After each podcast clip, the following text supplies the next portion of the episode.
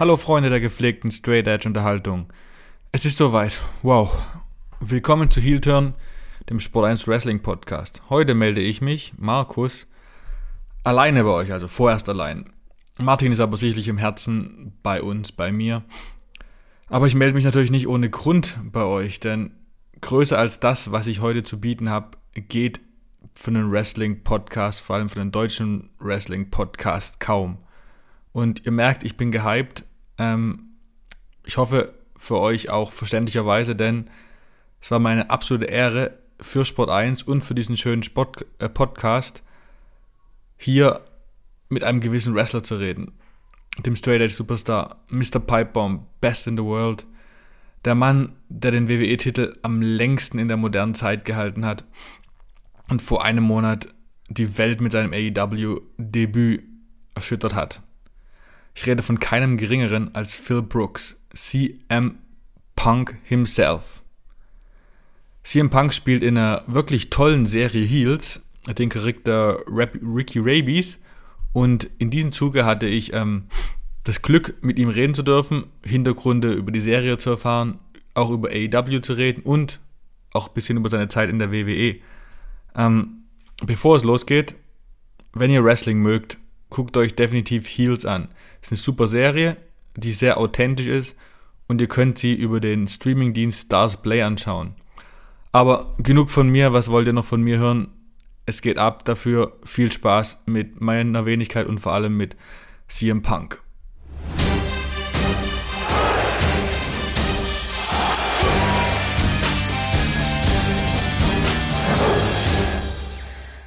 Journalist, but you know, um, also been a huge fan of yours for many many years and i'm just very happy to see you back in the ring and on the screen. It's i'm very happy for the whole for everything. So um so but i want to start off with talking about the serious heels. You can hear me? Hello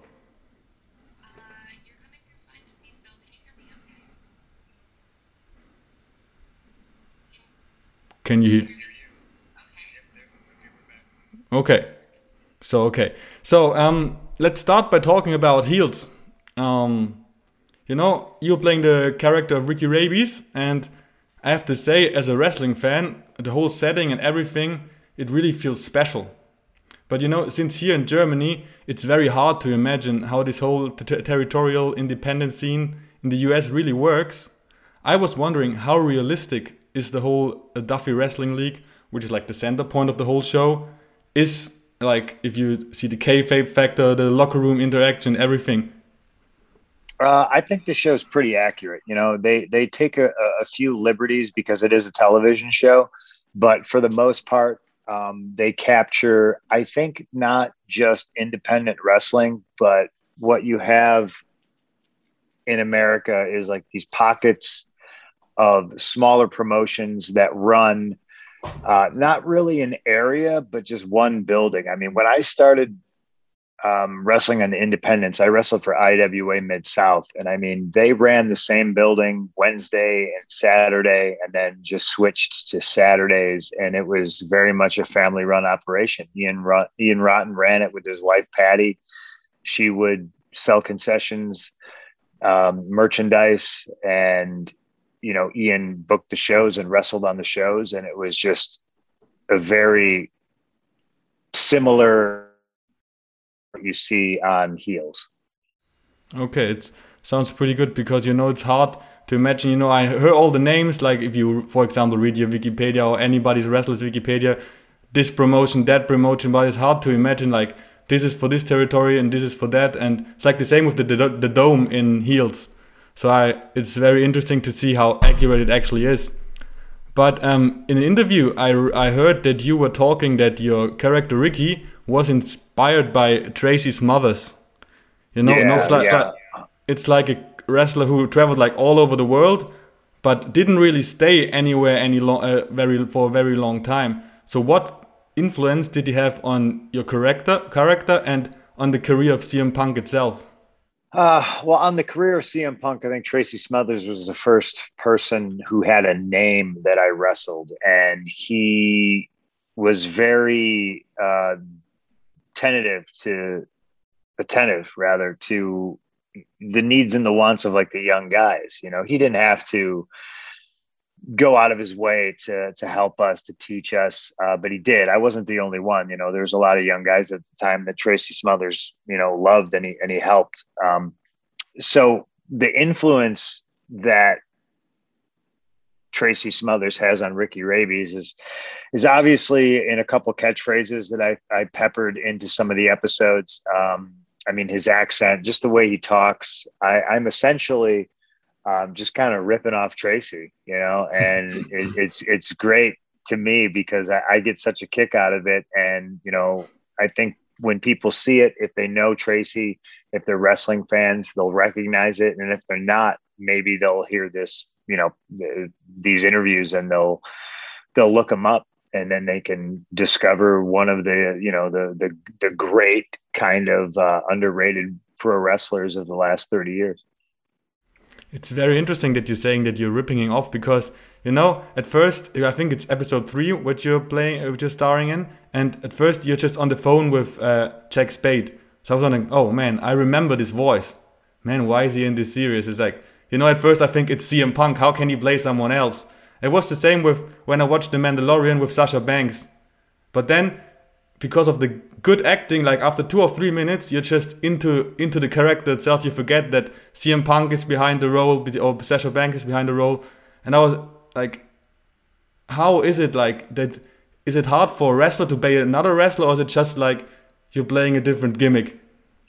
No, it's definitely like I'm just playing a different gimmick. Um, covering up all my tattoos helped me get into character, and I think it's a testament to how accurate and good the show is that you know you see a lot of these great amazing actors and you recognize them from other things immediately like chris bauer who plays um uh god i'm forgetting his character's name now. I'm such a i'm such a bad friend. But chris bauer you know, Chris Bauer is on The Wire. Chris Bauer was on True Blood. Chris Bauer is uh, one of the greatest American actors of our time, and you know the way he seamlessly just like slides into his role. Um, I, I, I think it's amazing, you know, and I think it's like I said, it's a testament to the show and the the scripts and the material that we had to work with. That all of us as individuals can get lost in these characters. Yeah. Um, so um, you played like um, in several other movies before, like horror movies, like uh, The Girl on the Third Floor. And compared to this experience, like, is it harder for you to play a, in a horror movie or any other movie, or is it easy or harder for you to play a wrestler, which is like closer to your true profession? Uh, I mean, I, I approach all the roles differently. You know, I don't think any of them have been easier or harder than than anything. I, I think it's hard to compare like a guest spot on a television show to like being the lead in a, a feature film. You know, mm. um, they both have their challenges. Um, for the film Girl on the Third Floor, I think I was relied on a lot more. For this one, I can kind of just be background noise a little bit because I share the screen with like so many tremendous actors. Um, so they both for sure have their challenges. I can't say uh, just because I was a professional wrestler for so long that playing a wrestler, acting as a wrestler is easier. That it definitely still had its challenges. Yeah, I think so. Like you said that you played with very like amazing actors like Stephen Amell and Alexander Ludwig, of course, are like in first position because they have in the main role. Um, I thought they did a very excellent job. Especially, I was uh, inspired like I found that Alexander Ludwig was amazing because you know I just know I know him from Vikings, like Bjorn Ironside, and then in this series he was like total different, and he was like a perfect wrestler. You know, I was like very impressed. He's he's super impressive, you know, and he's one of the guys who impressed me the most. Um, and watching the show now, seeing you know all the episodes, I, I think he might be the best actor on the show. Just the way. Ooh man, the way he conveys emotion. I mean, his character is it had to be so fun to play because he yeah. he's a very emotional character, but he tries to suppress that emotion. And I think as an actor, that is a fun character to play. and you see he gets to he gets to rage he gets to be hurtful to people he gets to be remorseful sorry he gets to cry he gets to be a badass he gets to be a coward like that character uh, gets to be everything i think you aspire to be when you're an actor and on top of that like he killed all the wrestling stuff like that's him doing all the stunts backflips hard bumps uh, dude was all in i was super impressed with uh, totally. alexander yeah totally. Um, did you help them prepare, or like you haven't been around for a long time in the on the set, I guess? But did they ask you questions, or did you? Oh, I got to ask questions. Yeah, I, no. I can't say I, I can't take credit for helping anybody prepare. They had a great team in place before I showed up on set. Um, I think uh, Luke Hawx was a, a, huge help to getting everybody on the cast, you know, ring in shape for, you know, for, for in ring stuff, taking bumps, running the ropes. You know, I think a lot of actors would be intimidated if they read the script and then they show up to work and it's like, oh man, this is real. There's a wrestling ring here and I have to get in there and I have to worry about footwork and running the ropes and you got to be you got to be an athlete you 100% have to be and everybody on that show was amazing i mean Rooster, Diego Cottonmouth, um, you know, James Harrison, Apocalypse. Like I was impressed with everybody who showed up to work. Yeah, I guess. Um, I think so as well. It was very good. Um, but going back to the uh, back before Heels really started, I read that at some point you were meant to be Jack Spade. Is it correct that they try that they uh, that you went to a recording to audition for um, Jack Spade? I was never meant to be Jack Spade, but I did read for the role. Yeah. Okay, okay, okay. That's a slightly different, but it was quite a few years back, wasn't it? Yeah, I think it was like 2016, 2017. So the, this this show has been in development for a very, very long time. It's fun to finally see it, you know, on the TV. Okay. And I listened to a podcast with uh, you mentioned him, Diego Cottonmouth, like Robbie Ramos, and in the whole interview, I was wondering because there was like zero mention of a potential wrestling comeback of yours. And like when you, I think it was the podcast was made while you were filming. So at the time you were filming, did you already have contact with Tony Khan at this at that time, or did heels bring your passion and desire to wrestle again? Was it because of heels? No, I, I, was already I was already talking to Tony at the time. Uh, my mind was probably already made up while I was doing that podcast. So I just didn't I just didn't mention it. Uh, you know, uh, makes sense. There was yeah, there was a there was a time, especially in social media too, where I was pretty radio silent. You know, like we wanted the the, the comeback and the the debut in AEW to be special. So and it actually was. So it wasn't a case like that. Heels uh, brought you uh, without heels. There wouldn't be a CM Punk wrestling comeback. So this would have also been without heels. I think I think Stephen Amell would love to take credit for me coming back to wrestling, uh, but the wheels were already in motion far before uh, I, I showed up in Duffy, Georgia. But uh, Stephen Amell was at Grand Slam last week, wasn't he? Did you talk about it? Did you talk with him about it? Like, he must have been impressed, I guess. He's a wrestling fan, so. Oh yeah, I mean, he was front row, and you know, he he was front row the whole four hours. Like he had a he had a great time he loves what AEW is doing, and you know we we think there can be a great partnership going forward for like heel season two. You know, like there's such a you know anytime we need bodies, anytime we need wrestlers, there's such a talent pool in AEW we can draw from, and it's another reason why I think people want to be in AEW. You know, it's it's young, it's fresh, it's exciting. It can be attached to projects like you know Heels on Starz. It's just a great place to be. And it has a good like TV background. You know, it's strong and it's so. But um, going a bit deeper into the wrestling thing, if I'm if it's okay.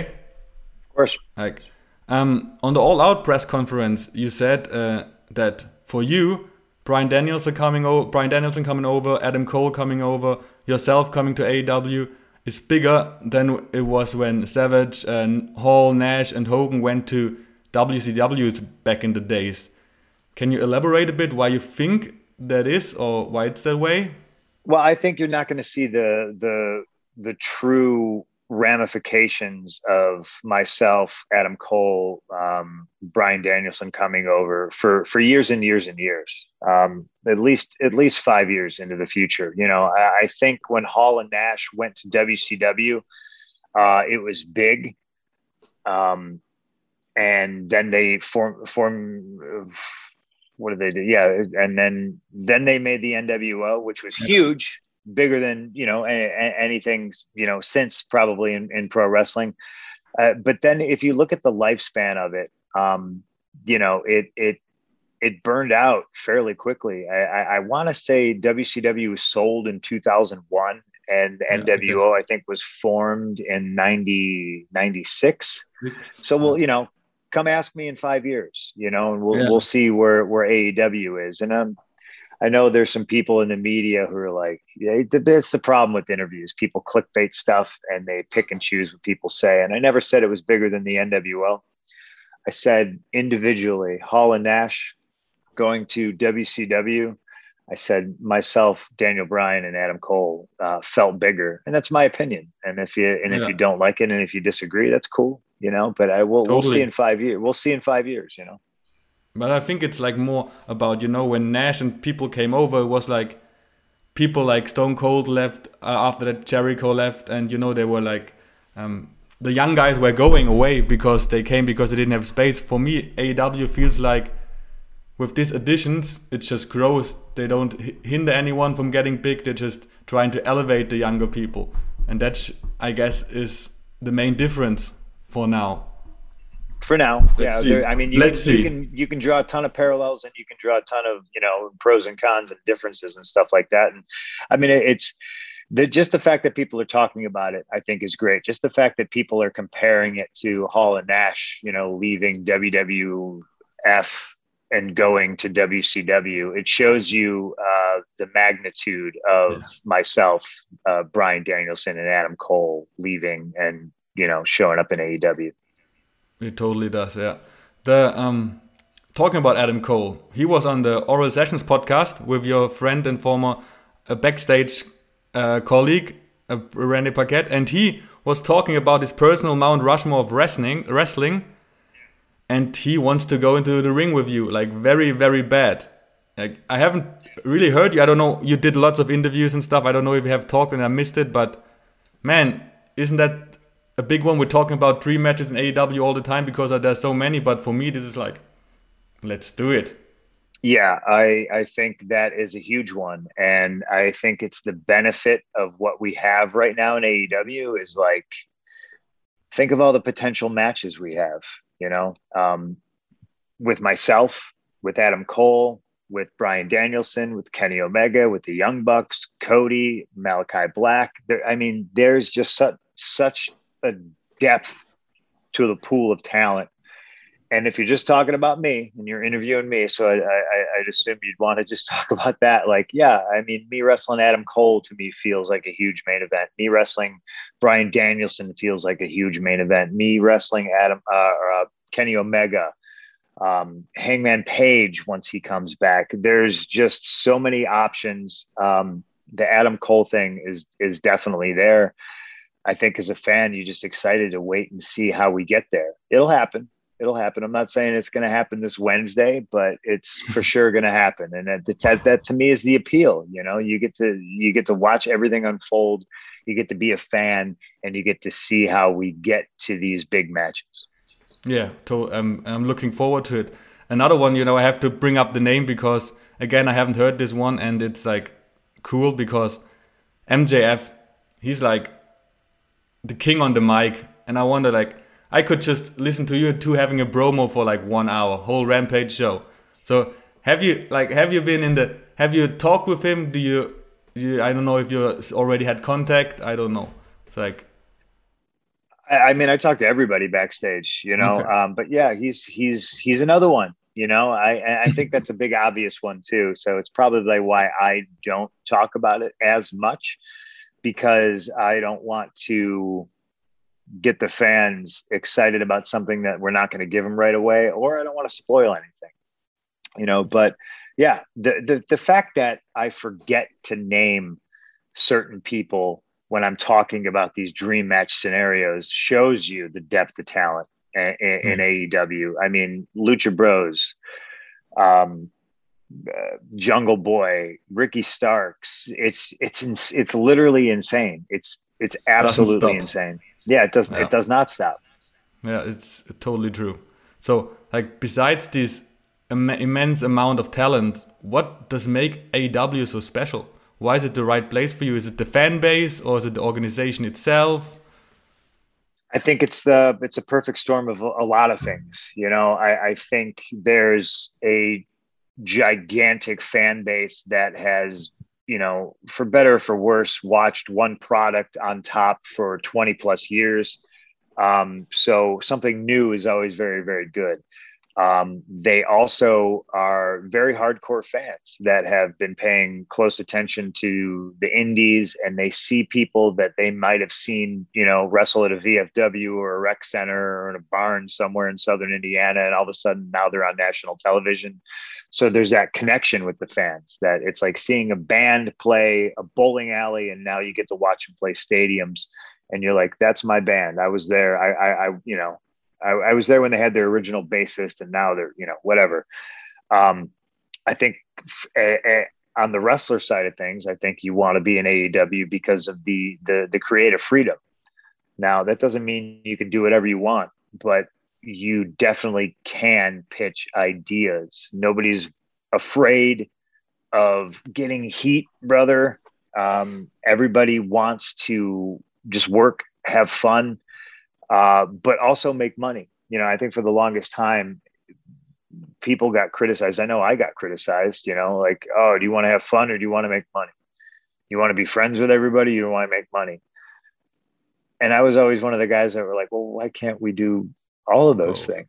Mm-hmm. You know, the, the, it's, it's, it doesn't have to be so, you know, so hard. You know, we, we can, we can make a ton of money and we can also have fun. Uh, and I think that is the appeal of AEW if you're a wrestler. Were you surprised that there's so many of these hardcore fans? Like who, actually, of course, obviously watch indie wrestling and stuff. I, you know, I, I think pro wrestling is one of those things that, you know, very, very few people I feel don't ever get into wrestling.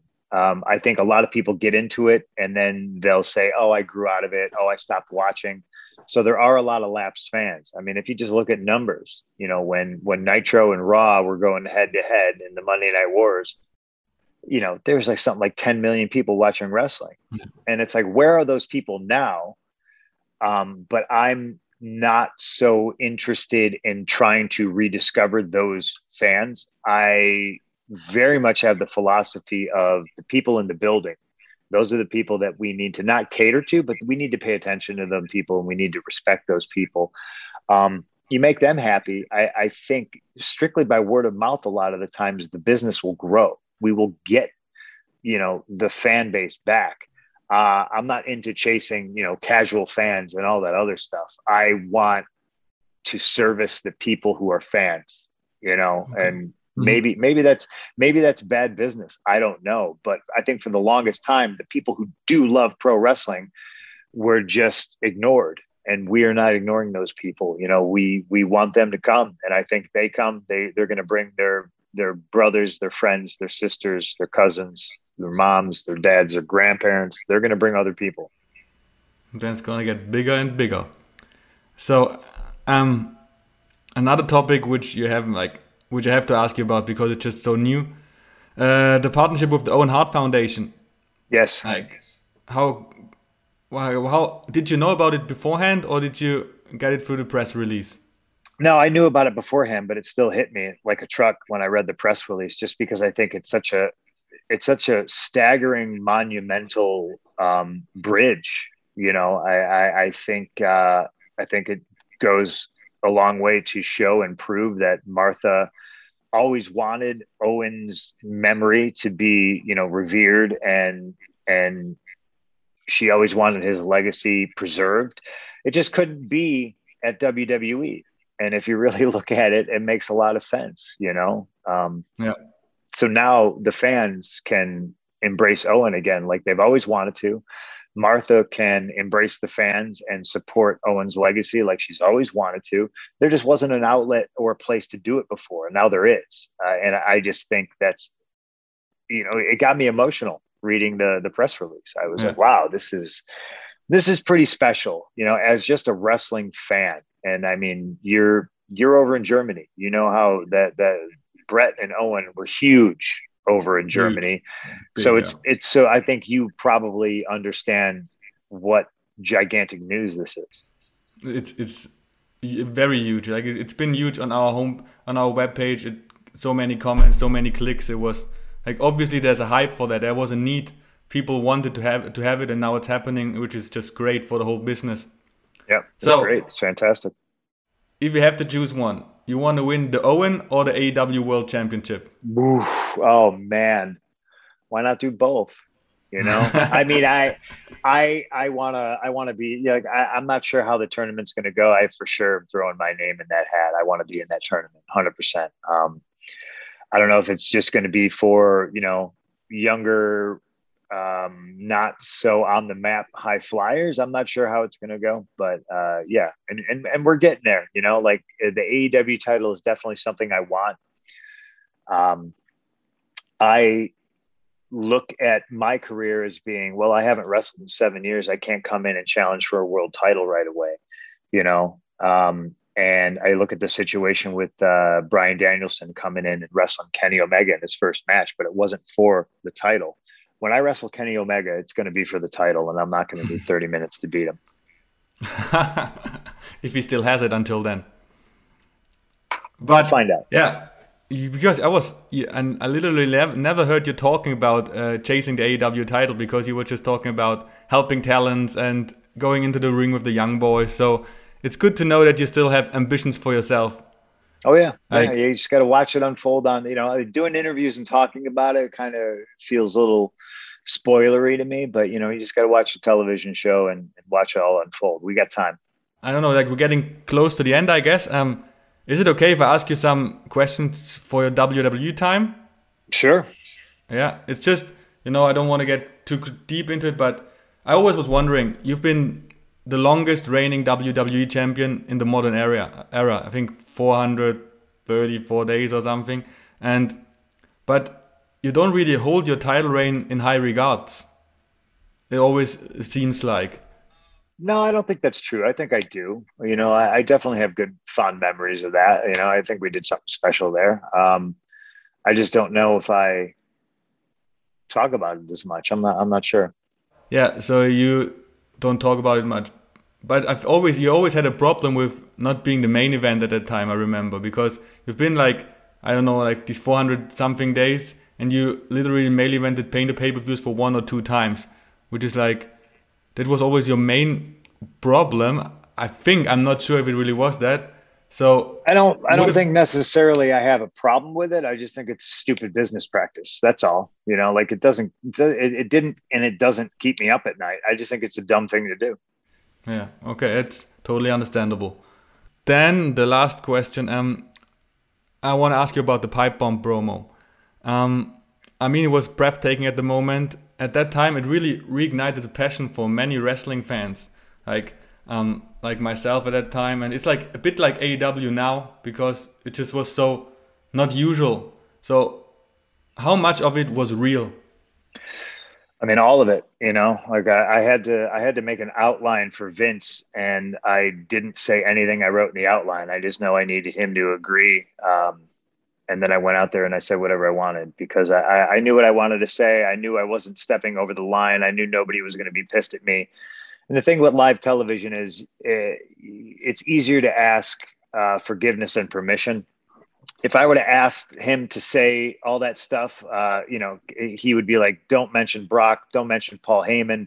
Those guys were at the time persona non grata he would have been like, "What the hell is Ring of Honor? Don't mention New Japan." Uh, but I, I knew to make it the art and the the special piece of art that I wanted it to be, I had to go out there and say all that. So, you know, uh, I, I, wrote up a, a, mock draft of it, and he said, "Yeah, this is great." Um, he asked me to add something making fun of Stephanie, and I was like, "Okay." Uh, and I went out there and I did it, you know, and it was good. So he wasn't mad at me. That's amazing. And why didn't anything like this follow up? Like nothing like of this magnitude? Just like back to business as usual a few months later. Why why was it like this? Is there a special reason or was it just Vince wanted it or uh, I, I, think because certain people in management wanted it that way, and I also think they have a lot of content. They're a content company. You know, they they do three hours of Raw, two hours of SmackDown. They tape all kinds of other stuff. There's NXT. They're they're on the network. They're on Peacock. They're on Fox. They're on the USA Network. It's just a lot, and I think uh, when you have that much, you know, I think quality slips.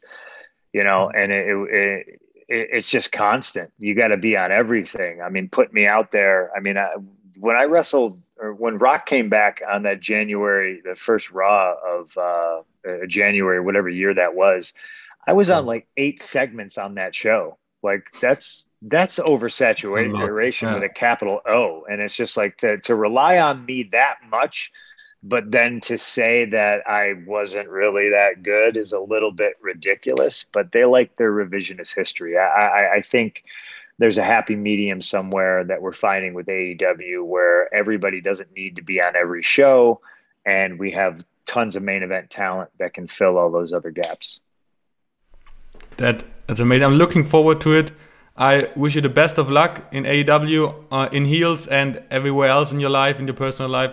Thank you very much for having me and have a great day. You too, bud. Thanks. Thanks a lot, Mark. Thank I appreciate you. you. Thank you. Bye.